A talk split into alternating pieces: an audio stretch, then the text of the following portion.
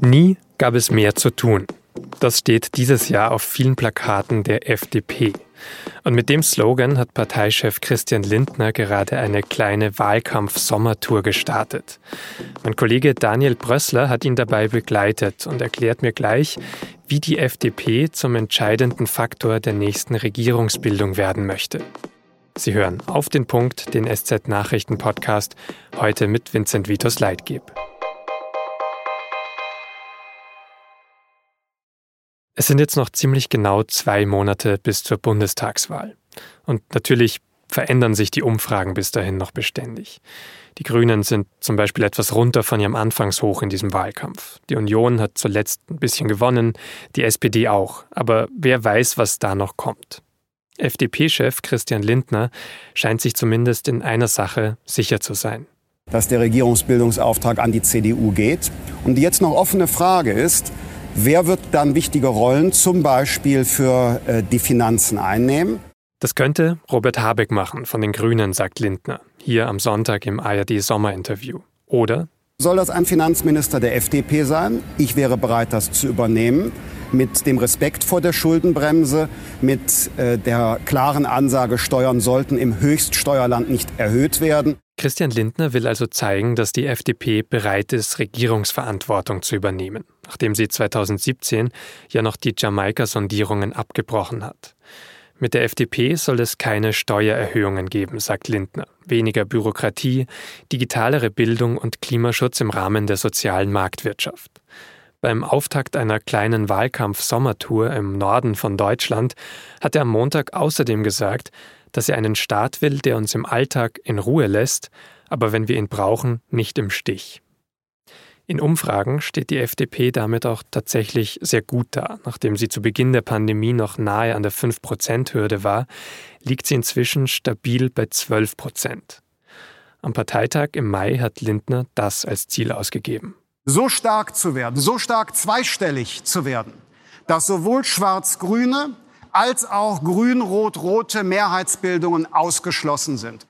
Wird die FDP also wirklich so stark, dass sie der entscheidende Faktor bei der Regierungsbildung sein wird? Darüber habe ich mit Daniel Prössler gesprochen, unserem SZ-Experten für die FDP. Daniel, du kommst gerade von Wahlkampfterminen mit Christian Lindner in Mecklenburg-Vorpommern. Kannst du vielleicht zu Beginn mal ganz kurz beschreiben, wie tritt er denn aktuell auf? Also was ist das für ein Wahlkampf, in dem Christian Lindner sich gerade befindet? Ja, Christian Lindner tritt eigentlich äh, ganz fröhlich auf. Er ist in dieser, er bleibt in dieser staatstragenden Rolle, die er schon seit einigen Monaten spielt. Also er ist angriffslustig, aber nicht in dem Sinne, dass er jetzt äh, die politischen Gegner persönlich attackiert, sondern er stellt einfach die FDP als die einzige Partei dar, die äh, gegen die Staatsgläubigkeit angeht und äh, macht eigentlich einen ganz munteren Eindruck. Ist das auch ein bewusster Stilwechsel sozusagen vom Tonfall her, um auch mehr Leute jetzt ansprechen zu können? Weil, wenn man sich so ein bisschen zurückerinnert, er hat schon gerne mal zugespitzt, hat gerne auch mal eben was gesagt, was polarisiert hat. Ja, ich glaube, das ist ein ganz bewusster Stilwechsel. Der ist nicht ganz neu. Äh, der ist im Grunde schon seit einem Jahr zu beobachten, als die FDP in einer schweren Krise war, äh, nachdem in Thüringen sich Thomas Kemmerich äh, mit Stimmen der AfD zum Ministerpräsidenten hatte wählen lassen und die FDP auch ansonsten eher als schrill galt. Da hat er, glaube ich, ganz bewusst die Notbremse gezogen und hat entschieden, ich bin jetzt in der FDP der, der eher staatsmännisch auftritt und wenn es mal äh, um Attacke und Angriff geht, dafür gibt es dann den Wolfgang Kubicki und andere. Aber ich bin eher so das äh, freundliche Gesicht und die freundliche Stimme der FDP. Und wie kommt das dann an, wenn du jetzt die Wahlkampfauftritte beschreiben kannst? Sind da dann viele Menschen? Stößt das auf, auf Interesse? Ja, ich war eigentlich überrascht. Unterschiedlich. Es sind, äh, es sind ja Wahlkampfauftritte in Urlaubsorten und viele Menschen haben da natürlich auch was anderes zu tun, als sich Politiker anzuschauen. Aber gerade bei dem letzten Auftritt in Zings, den ich gesehen habe, da sind dann doch äh, 200 Leute zusammengekommen, äh, die sich Christian Lindner angehört haben. Und das Publikum, muss ich sagen, war ganz überwiegend wohlwollend. Ich glaube jetzt nicht, dass das alles FDP-Wähler waren, aber die waren interessiert, äh, zumeist eben Urlauber. Und wenn er so gegen die Politik, die immer nur Geld ausgibt und die Steuern erhöht, wettert, dann ist das auch, kommt das auch ganz gut an.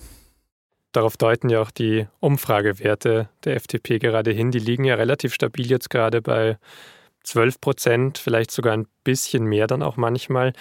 Wie hat die FDP das denn geschafft jetzt in den vergangenen Monaten für dich? Was ist so der wichtigste Grund vielleicht?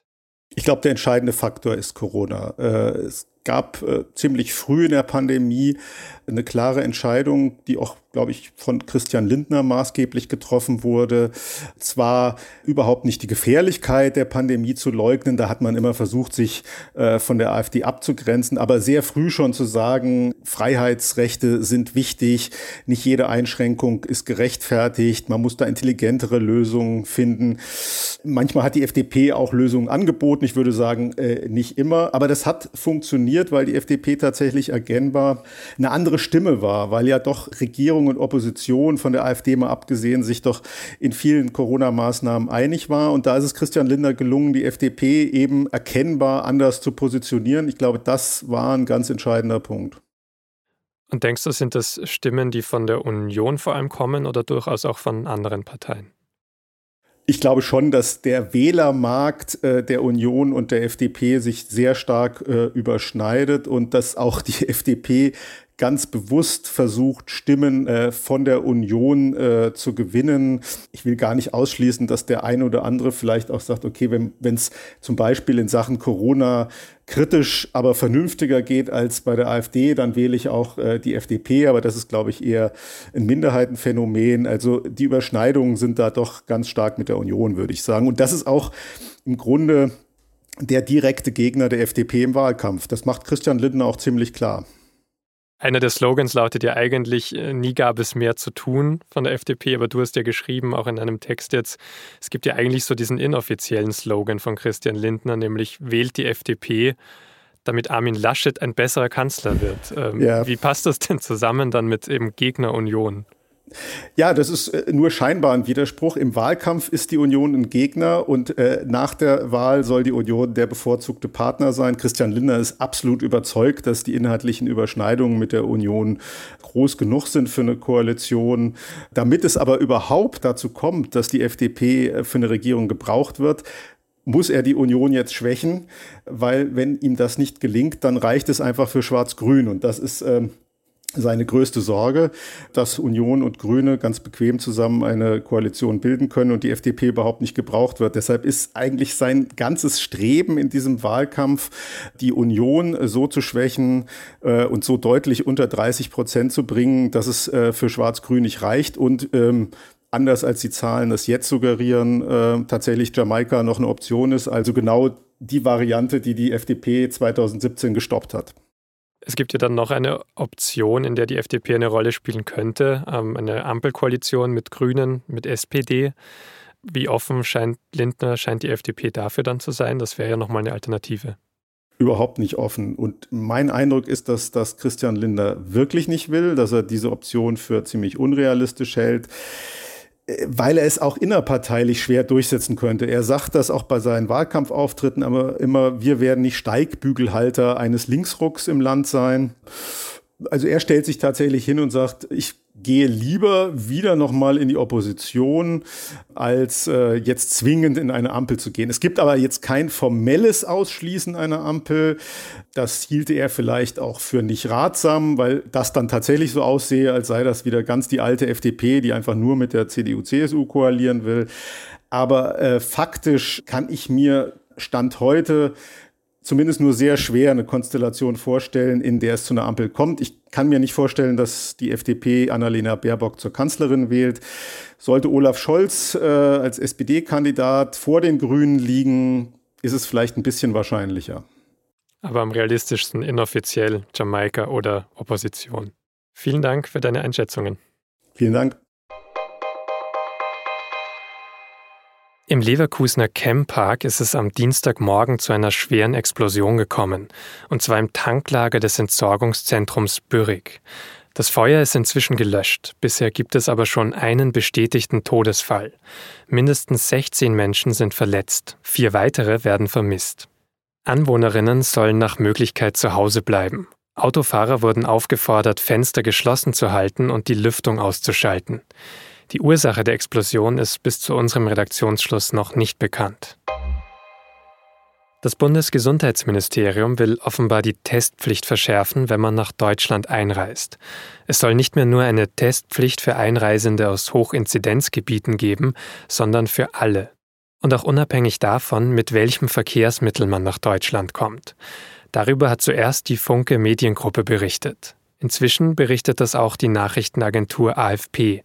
Die schreibt, dass es schon Abstimmungen dazu in der Bundesregierung gibt. Bedenken hat offenbar das Bundesjustizministerium. Auch in anderen Regionen bleibt die Einreise schwierig. Nach Angela Merkels Besuch in Washington hatten viele ja gehofft, dass die Einreisebeschränkungen in die USA bald gelockert werden. Das wird aber doch nicht passieren. Wegen der Delta-Variante gelten die Beschränkungen weiter. Das hat die Pressesprecherin des Weißen Hauses am Dienstag bekannt gegeben. Deutschland hat die Einreise von amerikanischen Bürgerinnen und Bürgern dagegen wieder erlaubt.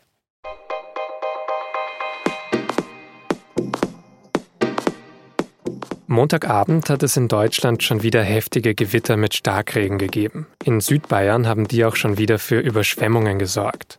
Klimaforscher sagen, solche Ereignisse werden in Zukunft unsere Sommer prägen. Und darauf deutet auch eine ausführliche SZ-Datenrecherche hin. Es regnet seltener als früher, aber dafür viel heftiger. Wie sich das alles entwickelt hat, können Sie in dem Text nachlesen, den ich in den Show Notes verlinke. Das war auf den Punkt. Redaktionsschluss war 16 Uhr. Danke fürs Zuhören und bis zum nächsten Mal.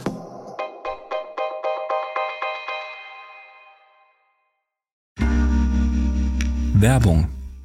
Hi, ich bin Patrick Bauer, Reporter beim Magazin der Süddeutschen Zeitung. Und gemeinsam mit meiner Kollegin Eva Hoffmann habe ich an einer unglaublichen Geschichte recherchiert. Tom und Jana denken, sie ziehen mit ihrem kleinen Kind zu einer liebevollen Gemeinschaft. Aber sie landen in einer Gruppe, in der Menschen manipuliert und psychisch und physisch fertig gemacht werden. Wie schafft es die Familie da wieder raus? Im Schattenkloster. Chronik einer Gehirnwäsche ist ein SZ Plus Podcast in Zusammenarbeit mit Audible. Jetzt auf sz.de slash Schattenkloster.